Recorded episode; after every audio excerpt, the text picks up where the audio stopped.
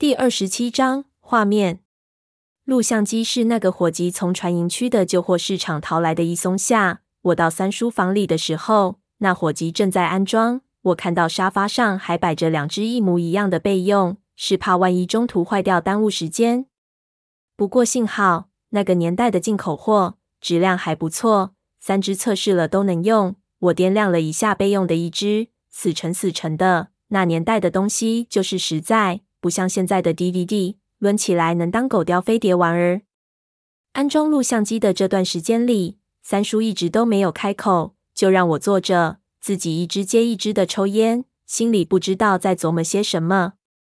我宿醉的头疼也逐渐好转，人也有点紧张，不时有乱七八糟的猜测，猜测这袋子里到底录的是些什么画面。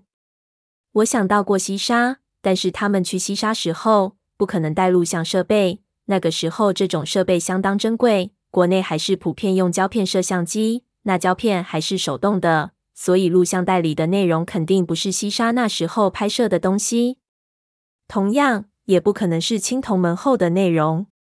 排除了这两个地方，录像带中会有什么？真的是毫无头绪。电视机和录像机接好，电源被打开，我就挑出了其中一盒，打算放进去。不过放到录像机的口子之前，我又犹豫了，心里不知道为什么慌了一下，看了一眼三叔。三叔对我摆摆手，道：“放进去啊！看我干什么？你他娘的还怕他从电视里爬出来？”我这才推了进去，录像机咯哒开始运转。我坐回到床上，很快屏幕上闪出了雪花。三叔停止了抽烟，把烟头扔进痰盂里。我们两个加上他的伙计都有些紧张的做了坐镇。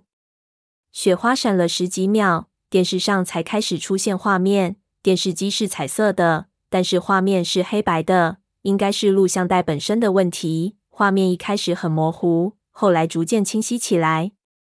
那是一间老式的木结构的房间，我们看到了木质的地板，镜头在不停的晃动，显然放置摄像机的人或者物体并不是太稳定。我们看到一扇窗户开在后面的墙上，外面很模糊，似乎是白天，有点逆光。三叔和我面面相觑。这好像是民居的画面，真是没想到会看到这个。难道会是自拍秀？等一下，闷油瓶一边吃面一边出来，对着镜头说：“好久不见，你们过得如何？”云云。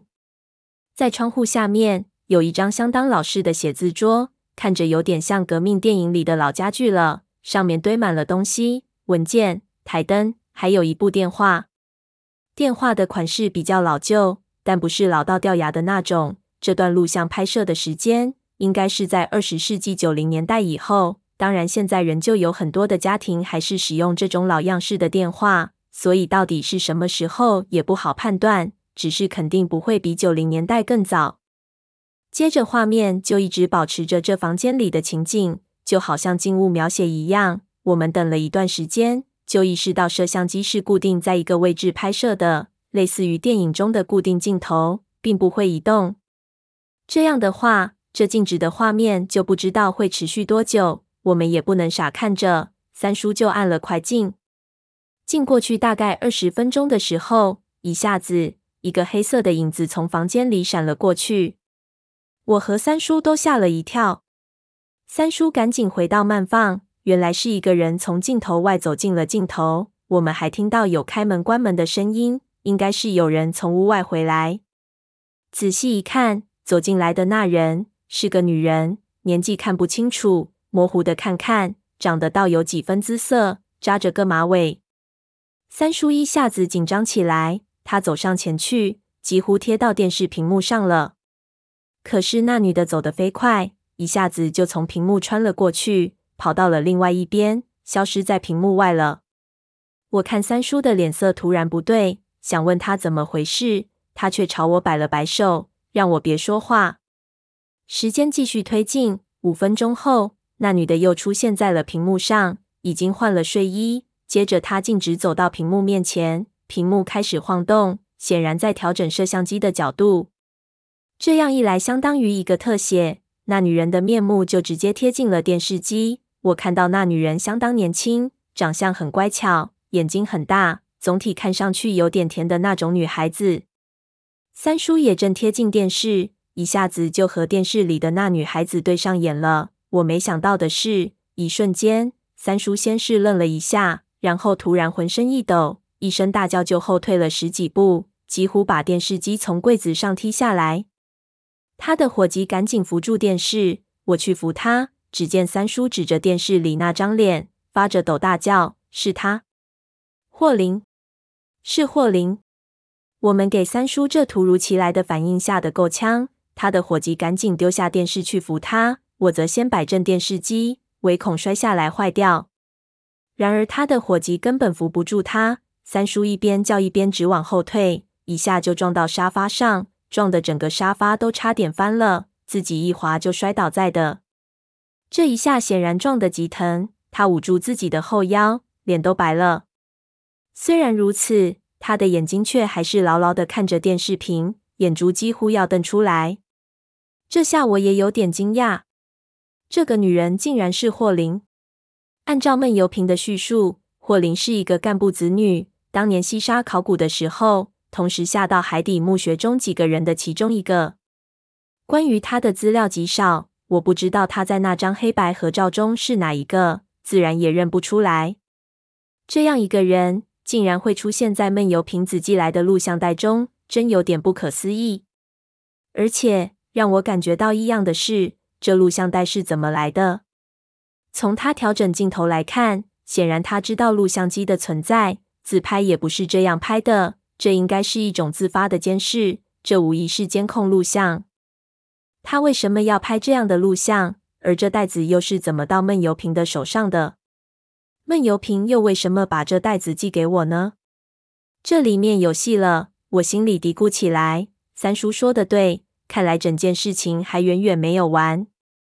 此时屏幕上那女人已经调整好了摄像机，屏幕已经不抖了。她也重新远离镜头，坐到了写字台边上，支起一面镜子梳头。因为是黑白的画面，加上刚才的晃动，屏幕上变得有点模糊。三叔逐渐冷静了下来，但是脸色已经铁青，神情和刚才已经判若两人。他手死抓着沙发的扶手，浑身轻微的发抖，显然十分的紧张。我为了确定，就问三叔道：“这女的就是你们一起下到海底里去的那个霍林？”三叔一点反应也没有。我没有办法和他的伙计对看了一眼，他伙计也不知道怎么说。录像中的霍林不停地梳头，他的马尾解开了后，头发颇长，我都不知道他到底要梳到什么程度。大概有二十分钟，他才停下手来，重新扎起马尾。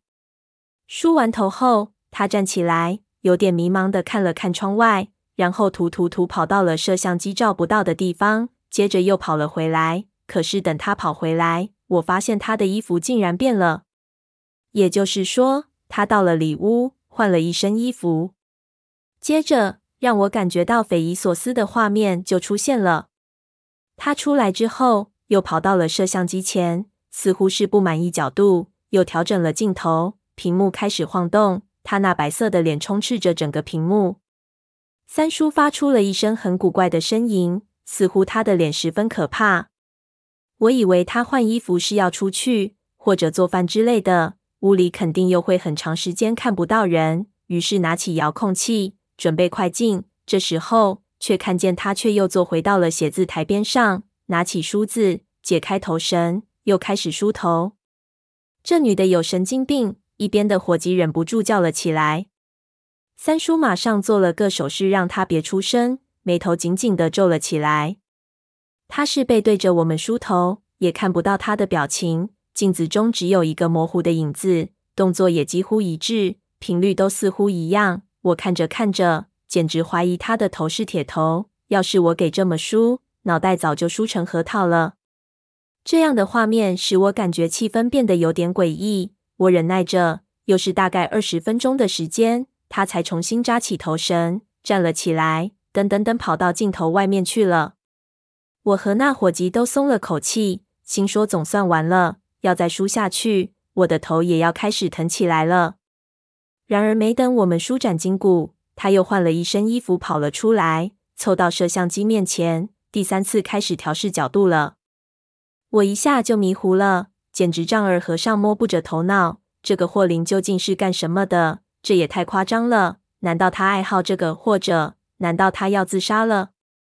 所以不厌其烦的换衣服、调角度，接着难道他又要去梳头了？再这样梳下去，梳子都要磨成毛刷了。就在这时候，突然画面一停，回头一看，原来三叔按了暂停，黑白的屏幕上顿时定格了那张特写的面孔。三叔脸色铁青，嘴唇还有点发抖。他凑近仔细看了看，哑声道：“天，他也没有老。”